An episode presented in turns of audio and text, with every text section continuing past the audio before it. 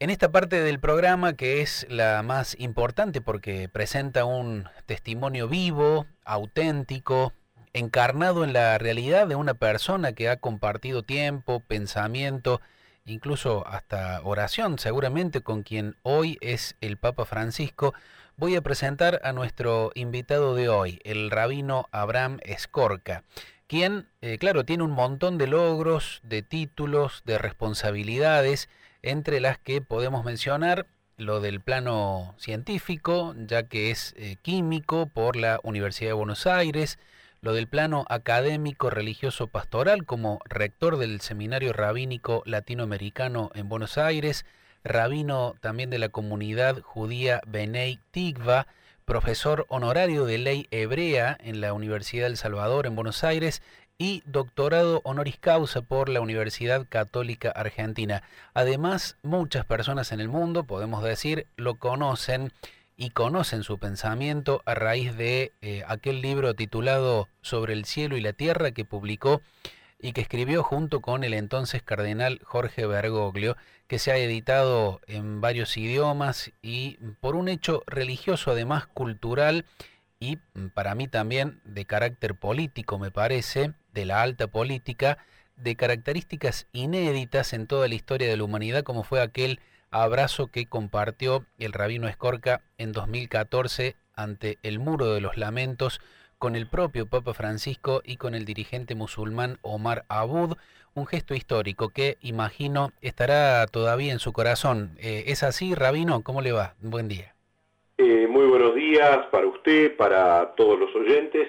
Sí, evidentemente, ese fue un momento eh, muy, muy especial en, mi vida, y yo diría en nuestras vidas, refiriéndome a eh, el Papa Francisco y a nuestro común querido amigo Omar Abud, em, fue tratar de plasmar eh, un mensaje a través de un gesto que quede por siempre, que quede para siempre, como eh, el Papa Francisco suele decir, se puede, nuestra amistad es un ejemplo, nuestro afecto eh, es un ejemplo de que se puede, que se debe mantener bien en alta la esperanza de un mundo mejor, de un mundo de entendimiento y sobre todas las cosas de un mundo de afecto o con más afecto y mucho menos odio.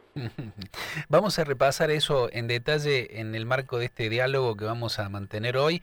Pero vamos a empezar también cronológicamente, si le parece, por eso me gustaría preguntarle cuándo y cómo conoció a Jorge Bergoglio. Y qué impresión provocó en usted ese conocimiento. Nosotros eh, comenzamos nuestra amistad y amistad tiene que ver con el conocimiento eh, mutuo en encuentros que tuvimos en la catedral en ocasión de los Tedeum solemnes, así decía en la invitación que solía mandarme eh, el presidente de la Nación de turno, eh, para invitarme para el 25 de mayo, el 9 de julio, eh, como representante del culto israelita. en ese servicio religioso había representantes de los distintos credos, y varios de, del credo judío, eh, y entre la, en la década del 90 hasta el 2000 y pico, me solía ser invitado. Y mm, eh, él salía a saludarnos junto con los otros co-celebrantes de la misa antes, eh, del, perdón, del Tedeum, antes del el inicio del servicio religioso, y allí él solía mm, preguntarnos, una vez nos preguntó este, de quién éramos nosotros eh, hinchas, de, qué de. Y mm, mirando retrospectivamente mm, entiendo que él me conocía a través de los artículos que publicaba en La Nación, donde el tema del diálogo interreligioso eh, lo planteaba en forma recurrente y como una materia muy importante.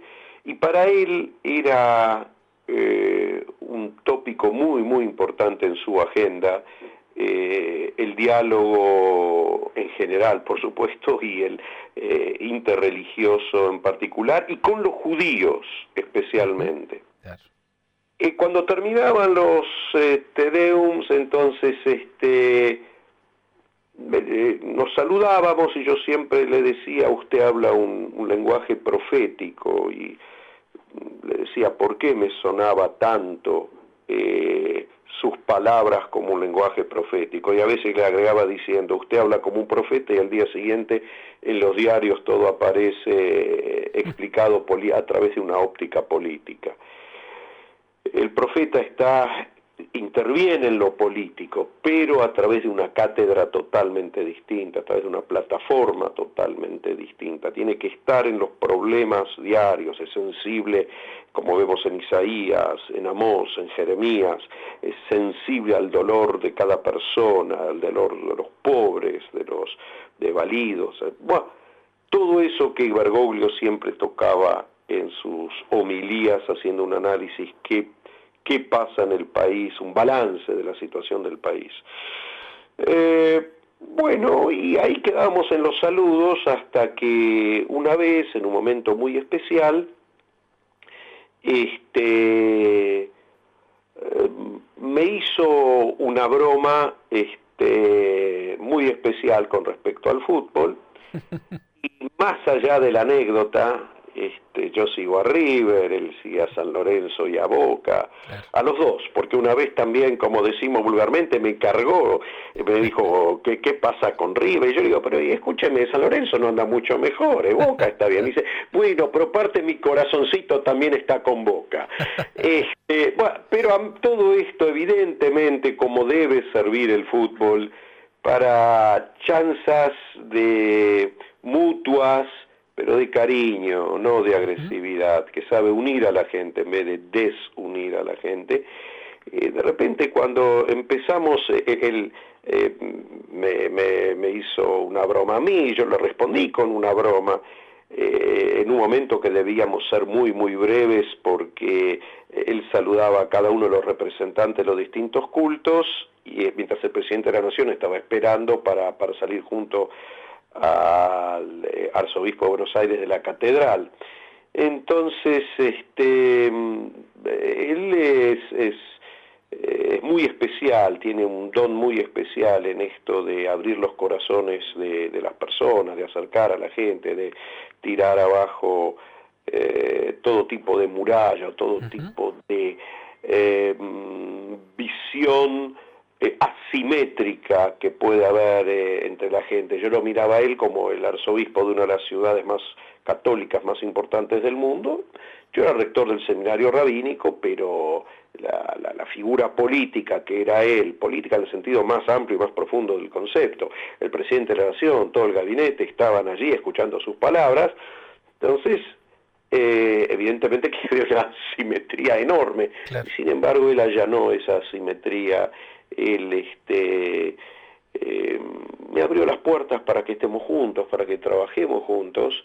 Eh, yo eh, me adentré a través de esa puerta, no me quedé afuera, acepté esa invitación y empezamos a hacer un camino juntos, un camino que nos llevó a distintos lados en el mundo. estuvimos juntos, muy juntos, en esa peregrinación a Tierra Santa estuvimos juntos, eh, no, no tanto físicamente como espiritualmente, eh, cuando él estuvo en el campo, en Auschwitz específicamente, eh, estuvimos juntos en el, el, campo, lo que se llama Auschwitz II, en Birkenau, y estuvimos juntos, juntos espiritualmente, él me dijo en un, hablando por teléfono eh, previo a su visita. Me llamó para por el día de mi cumpleaños. Este, me dijo, yo quiero que usted esté en Polonia cuando yo esté. Eh, quiero, quiero saber que usted está allá.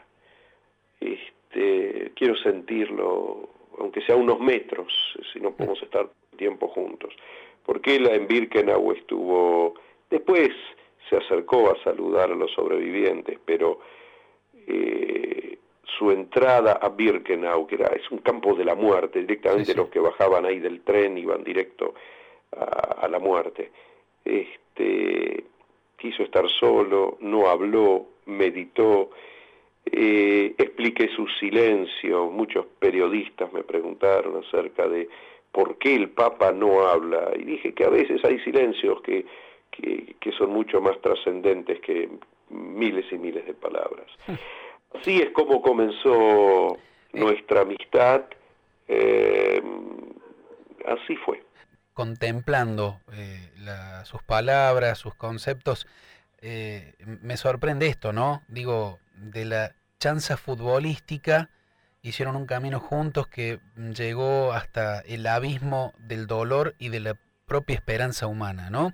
Qué, qué interesante esto leerlo mm, eh, también en, la trascendencia que tiene este camino. ¿Usted lo, lo, vive de esta manera? Digo, eh, cuando le preguntan por Bergoglio, por el Papa Francisco, redescubre esta trascendencia detrás. Digo, ¿hay algo de Dios también en esta, en esta amistad? Sin lugar a dudas. Yo lo siento así y él lo siente así.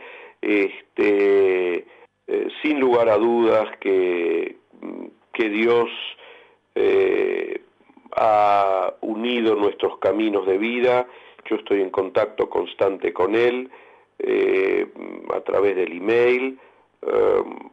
a veces hay, también a través del teléfono, pero generalmente a través del email y, hacemos cosas y seguimos planeando cosas, eh, por supuesto, pequeños, grandes, eh, pequeñas, grandes cosas, porque eh, lo que uno va haciendo en la vida no, no debe medirse por necesariamente por cómo aparecen los medios o mm.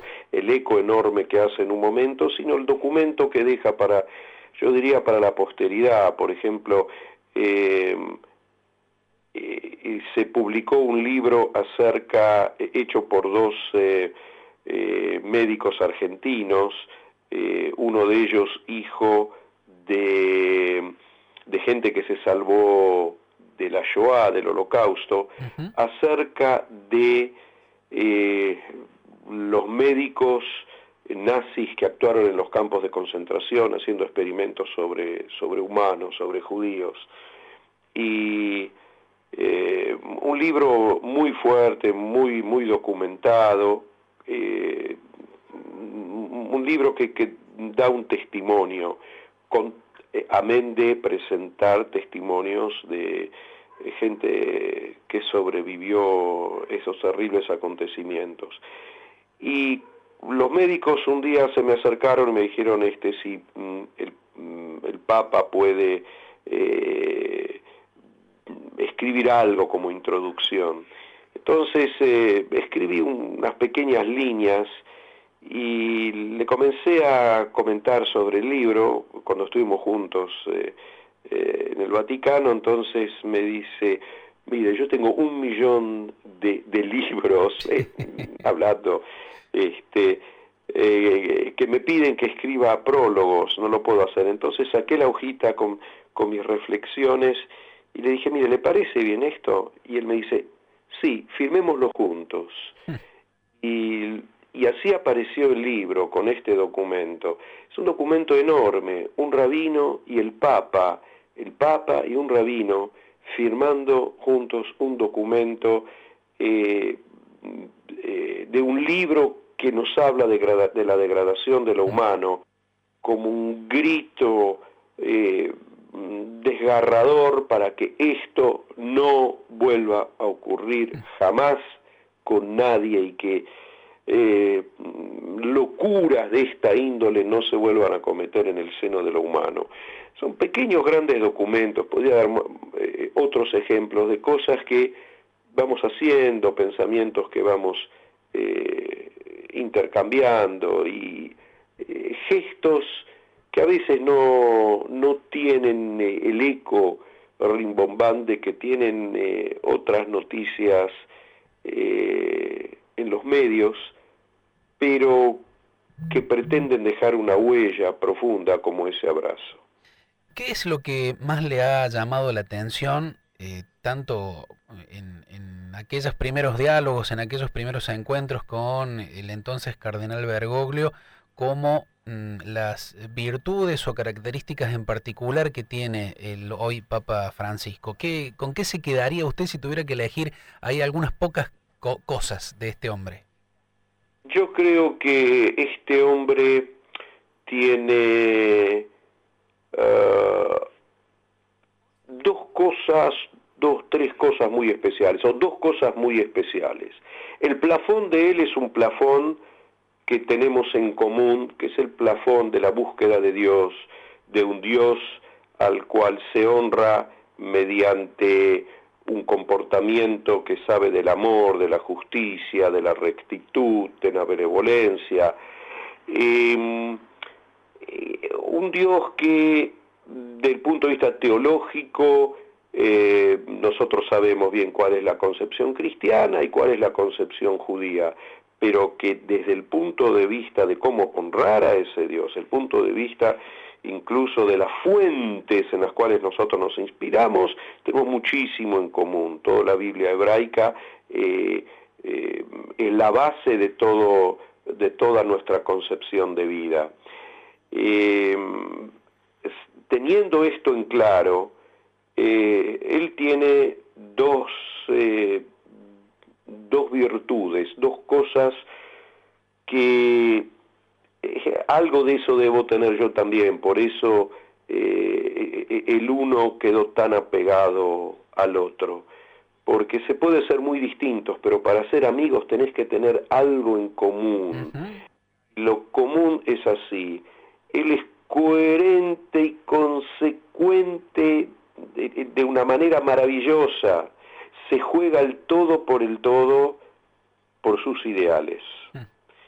Y la otra cosa, eso yo lo vi, este, lo vi totalmente, él habla del diálogo interreligioso y a él no le fue, él fue canciller de la Pontificia Universidad Católica Argentina. Y dicho por profesores de la casa, eh, no le fue tan fácil decidir, o eh, eh, decidir sí le fue fácil, no, no le fue tan fácil mm, plasmar, pragmatizar su idea su idea de que un rabino merezca el, eh, doctorado honoris causa por lo que él hizo por la cultura en la ciudad de Buenos Aires.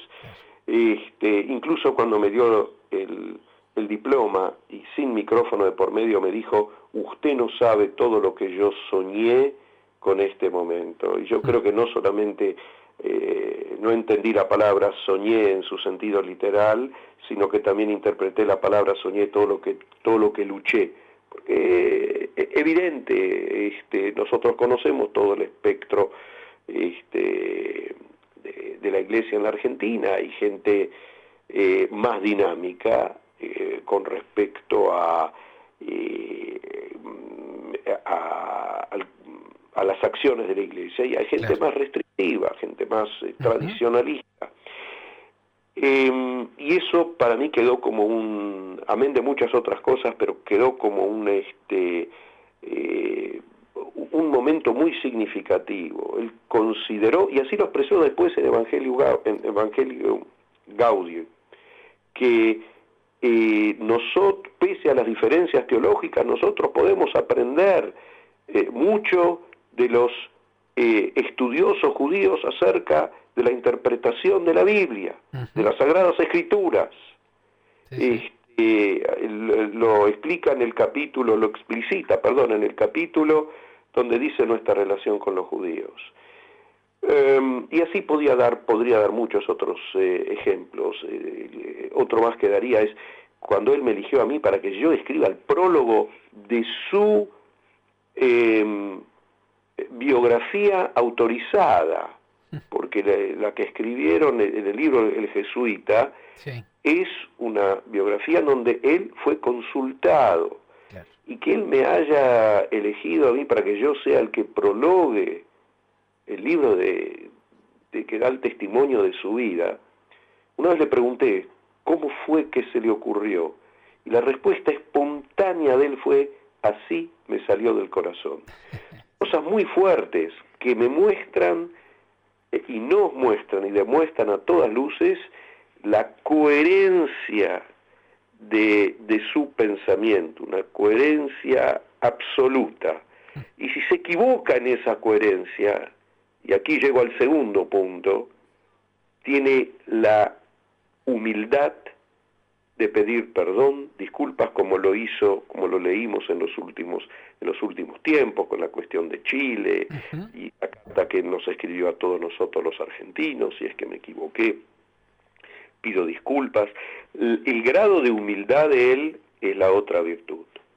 Coherencia, consecuencia y eh, la dimensión de humildad y aprendí mucho de esa dimensión de humildad, em, este, porque eh, saber manejar la cuestión de ser humilde, porque muchas veces eh, cuando uno está, digamos, en un puesto de, liderazgo, entonces muchas veces alguien se maneja eh, a veces incorrectamente, con cierta arrogancia, para tratar de imponer esa, ese liderazgo. Y de él se aprendí, se puede aprender, cómo eliminar esa necesidad de, aunque sea esa, falsa arrogancia, ese, bueno, tengo que ser un poco arrogante para, porque tengo un puesto de liderazgo cómo dejar de lado eh, todo, todo tipo de arrogancia y apegarse a la humildad y a la sencillez. Y eso, eso él lo demostró y, son grandes lecciones auténticas, él no lo hace por política. Cuando él este, le preparó un sándwich al, al guardia suizo, ahí cuando empezó su papado, cuando le preguntó, y usted está parado acá toda la noche, qué sé yo, no, no fue política, fue una lección para muchos, pero también fue la consecuencia de su pensamiento, es un hombre, puede tener hambre, seguramente lo tiene, este, me tengo que preguntar para, me tengo que preocupar eh, por su, por su bienestar y no por ser papa tengo que dejar tengo que dejarlo de lado. Le puedo contar muchas otras anécdotas en, ese, mismo sentido. Imagino. A veces estuve en el, con él en el departamento de él en el Vaticano y, de repente al salir vemos pasar a un en, un, en una silla de ruedas a, a una persona, entonces a una persona ya de edad y yo lo miro así todo atónito y me dice que él está hospedado ahí porque Santa Marta es, un hotel, ¿no? Este, funciona como un hotel, entonces me dice, este es un sacerdote alemán, una gran mente, o sea, una persona muy, muy pensante, con una mente, una mente brillante. Y este, imagínese usted, estaba haciendo la convalecencia de una operación de cadera, creo, ahí a unos, a unos pasos de su propio departamento. Este, o sea, es una imagen de dolor, una imagen este, de, de, una persona ya de edad y de, de, sufrimiento y de convalecencia, que mm, él, hasta yo diría, invitó para que esa convalecencia no sea tan fuerte, tan, tan dura, cerca suyo. Mm. Y él es el Papa. Sí, sabe que eh, yo le, cuento, a lo mejor no lo conoce porque eh, tuve la gracia de que el propio Francisco me lo contara a través de un correo electrónico, algo singular que pasó con él. Aquí nadie en Argentina sabía por qué eh, Jorge Bergoglio había invitado a un obispo que era muy discutido entonces para que mm, participara de, su, de la celebración de su consagración episcopal, allá por el año 1992. Era eh, Monseñor Oñenovich, eh, que, era, que era muy discutido, ¿sabe? Eh, a nosotros cuando publicamos una, una biografía de, del Papa Francisco que se llama aquel Francisco, muchos nos, nos, preguntaron por qué, porque no se sabía por qué Francisco, en realidad Jorge Bergoglio había invitado a Monseñor Oñenovich a que participara de su consagración episcopal y se lo preguntamos al Papa y él con este lenguaje que usted conoce, porque justamente tiene, tiene el, gusto y, la gracia de poder comunicarse siempre con él, nos dijo muy sencillamente, porque era en ese entonces el obispo de Luján, eh, y Luján, por ser el ámbito donde está la Virgen de Luján, era todo un símbolo que a él, eh, como madre de la patria, le gustaba representar, que estuviera allí en su consagración episcopal. Pero después nos contó también que eh, cuando Oñenovich se retiró, después de cumplir 75 años, y en el medio de, incluso alguna polémica por opiniones políticas que había tenido este obispo, se enteró que Bergoglio, que Oñenovich estaba viviendo en un hotel. Entonces, mm, recogiendo un poco esto que usted está contando, Rabino, le, mm, pidió él, el propio Bergoglio, que mm, no podía ser que una persona mayor estuviera viviendo en un hotel, siendo que además había sido obispo, que entonces lo invitó a vivir con él en la curia porteña. Sin que nadie supiera, eh, este hombre lo, lo cobijó allí insisto con esto, era un obispo muy cuestionado públicamente, ¿no? Y que mm, no tenía otro vínculo con Bergoglio que eh, forzara, digamos, de alguna manera esta, esta invitación. Y este hombre, un poco conmovido por la situación de un hombre mayor que había dejado eh, su lugar de, poder y está viviendo en un hotel, le dijo, no, mira, vení a vivir conmigo. Y allí lo tuvo hasta que, bueno, después tuvo un problema de cadera, tuvo que vivir eh, Oñenovich en un eh, en otro lugar con más atención, pero digo, son estas pequeñas cosas ¿no? que nos pintan a este hombre que está siempre preocupado por el dolor y la circunstancia del otro, sea quien sea, ¿no? Eh, un poco para reforzar lo que, lo que decía usted con, con esto que contaba de, de, Santa Marta. Evidentemente, Rabino, usted se considera amigo del Papa, pero me gustaría saber cómo describe usted mismo esa amistad, ¿no? ¿Cuánto incidió en su cercanía con el hoy Papa Francisco la circunstancia tan particular de que se encontraron también ustedes, usted como rabino, él como sacerdote y obispo, en torno a la lectura de la Biblia, por ejemplo. La amistad nuestra es eh, una amistad sincera cuando nos escribimos los emails, eh, nos escribimos querido amigo, y no es eh, un mero formalismo, representa la verdad en ciertas oportunidades eh, comentamos esto.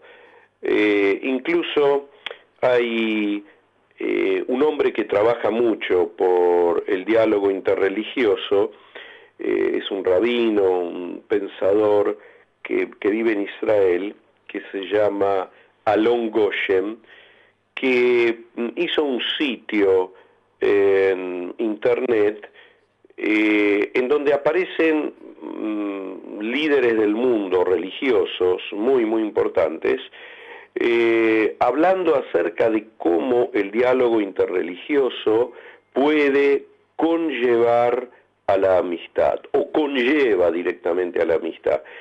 Y mm, en una oportunidad, estando en el Vaticano, grabamos juntos, eso era el sueño de Alon Goshen, que es alguien que trabaja muchísimo, muchísimo eh, en estos temas, y los trata de propalar por el mundo, el diálogo, el entendimiento, em, y grabamos juntos justamente dando un testimonio de cómo el diálogo en derredor de la fe, eh, tratando de entender y de profundizar la fe de uno a través de eh, el diálogo el diálogo vivo, el diálogo viviente con el otro, pues se puede dialogar también a través de, los escritos, a través de eh, a través de textos o a través de informaciones, de alguna manera alguien, pero esto esto es un diálogo vivo, un diálogo que hicimos eh, mirándonos a los ojos, eh, abriendo nuestros corazones, dimos un testimonio de cómo esto puede llevar conlleva una amistad sincera.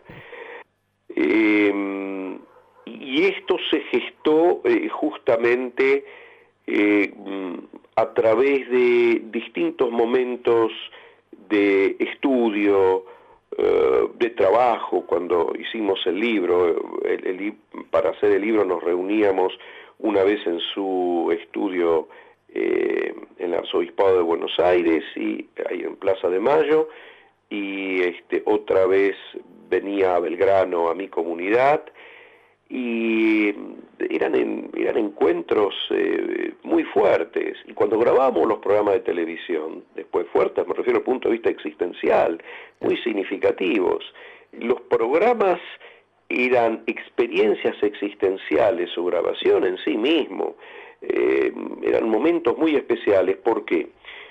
Porque eh, lo hacíamos de la siguiente manera, terminábamos de grabar dos programas, Estábamos bastante exhaustos, y ahora usted va a entender por qué, y decíamos, bueno, ¿cuáles son los temas que vamos a analizar eh, la vez que viene? Y tirábamos dos o tres temas um, en cuestión de segundos, eh, mm, decíamos, bueno, vamos a hablar sobre esto porque cada uno eh, hacía trabajar eh, rápidamente su mente para ver, bueno, hay un mensaje realmente importante que podamos decir en alrededor de este tema, claro, eh, y eso era lo que decidíamos en segundos, sin hablar el uno con el otro, sino sola, respecto al tema, solamente se tiraba el tema y era un momento de meditación, y después fijamos día y hora, um, y después nos sentábamos, Figueroa, Marcelo Figueroa, daba la introducción. Y después cada uno eh, traía sus ideas con respecto al tema. Y lo interesante era los diálogos que espontáneamente, cómo el tema se iba desarrollando espontáneamente. Eh, y había que prestar una atención suma, no solamente por lo que uno decía, sino para que eh, uno vaya comprendiendo lo que está diciendo el otro en profundidad y para no entrar, no interrumpir al otro, eh, para que haya un orden escrupuloso en lo que estábamos haciendo. Y eso es una experiencia muy grande. Prácticamente nunca tuvimos que corregir nada de, las grabaciones y eh, eran momentos muy fuertes, ¿no? nos mirábamos a los ojos prestando una atención profunda y, respondiendo eh, de la manera más sincera eh, y construyendo junto al otro. Es tal así la cosa que cuando vi por televisión eh, a él saliendo y saludando de la plaza de, de, la plaza de San Pedro en el momento de su elección como papa, lo que había ante la pantalla de televisión y mis ojos era su mirada, su cara mirándome, sus mm. ojos clavados en los míos. Una hermosa descripción de, la amistad. Eh, Rabino, le, trayéndolo un poquito más a la realidad más, más actual, mm, también que se presenta muy desafiante para los que eh, queremos, apreciamos al Papa Francisco, a Jorge Bergoglio, ¿le parece adecuado el modo con el que algunos medios de comunicación, algunos periodistas locales informan o analizan los gestos, las palabras del de, Papa Francisco?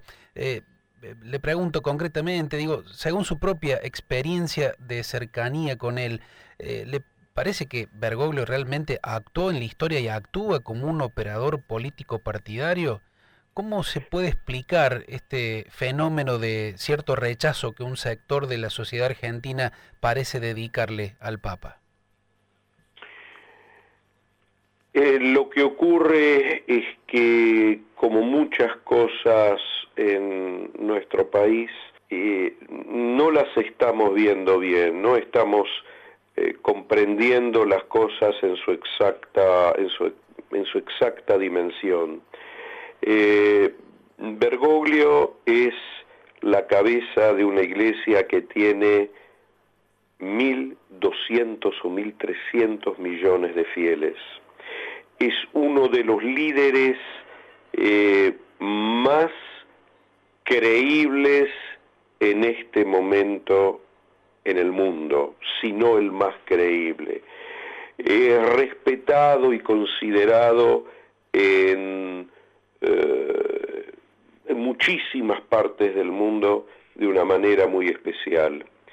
Entonces, lo que se debiera hacer todos, eh, todos sus hermanos argentinos, es este, no abusar de, de, esa, humildad y de esa cercanía que él muchas veces demuestra y, abre eh, en su corazón o en las puertas o en los pórticos del Vaticano, no se debiera abusar para emitir cualquier tipo de eh, opinión y eh, no todo puede ser analizado como a veces lamentablemente se analizan este, los partidos de River y Boca. Mm. Acá estamos hablando de un hombre que primero y antes que nada tiene un pasado y un presente espiritual muy especial.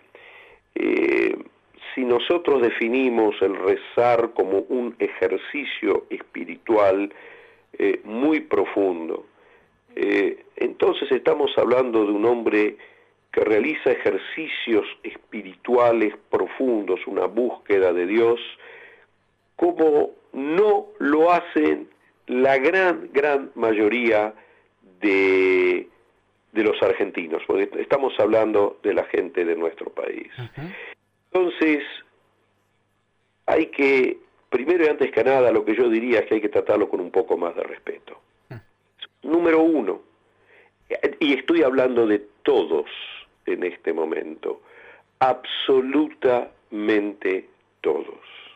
Tomarlo con consideración. Yo una vez le dije a él, mire, usted sabe bien que, porque no, no hablamos mucho de Argentina, porque la verdad sea dicha, yo no, yo hablo de lo que sé y de la política de la política argentina no no sé no me, resulta sumamente complejo al no haber coherencia y esto es una este, una realidad de la política argentina. Hoy uno dice mañana dice negro, este, después que alguien fue electo diputado de, por un partido, eso fue el, colmo de los colmos, apenas este, fue electo se pasó a otro partido, y ustedes saben a quién me refiero, o a los que me refiero. Entonces, dentro de, eh, yo tengo una, formación científica también, y pues, frente a semejantes cambios y semejante caos, me resulta sumamente complejo, pero le dije, le dije varias cosas, le dije, eh, eh, por eso no es un tema al cual le, dedicamos,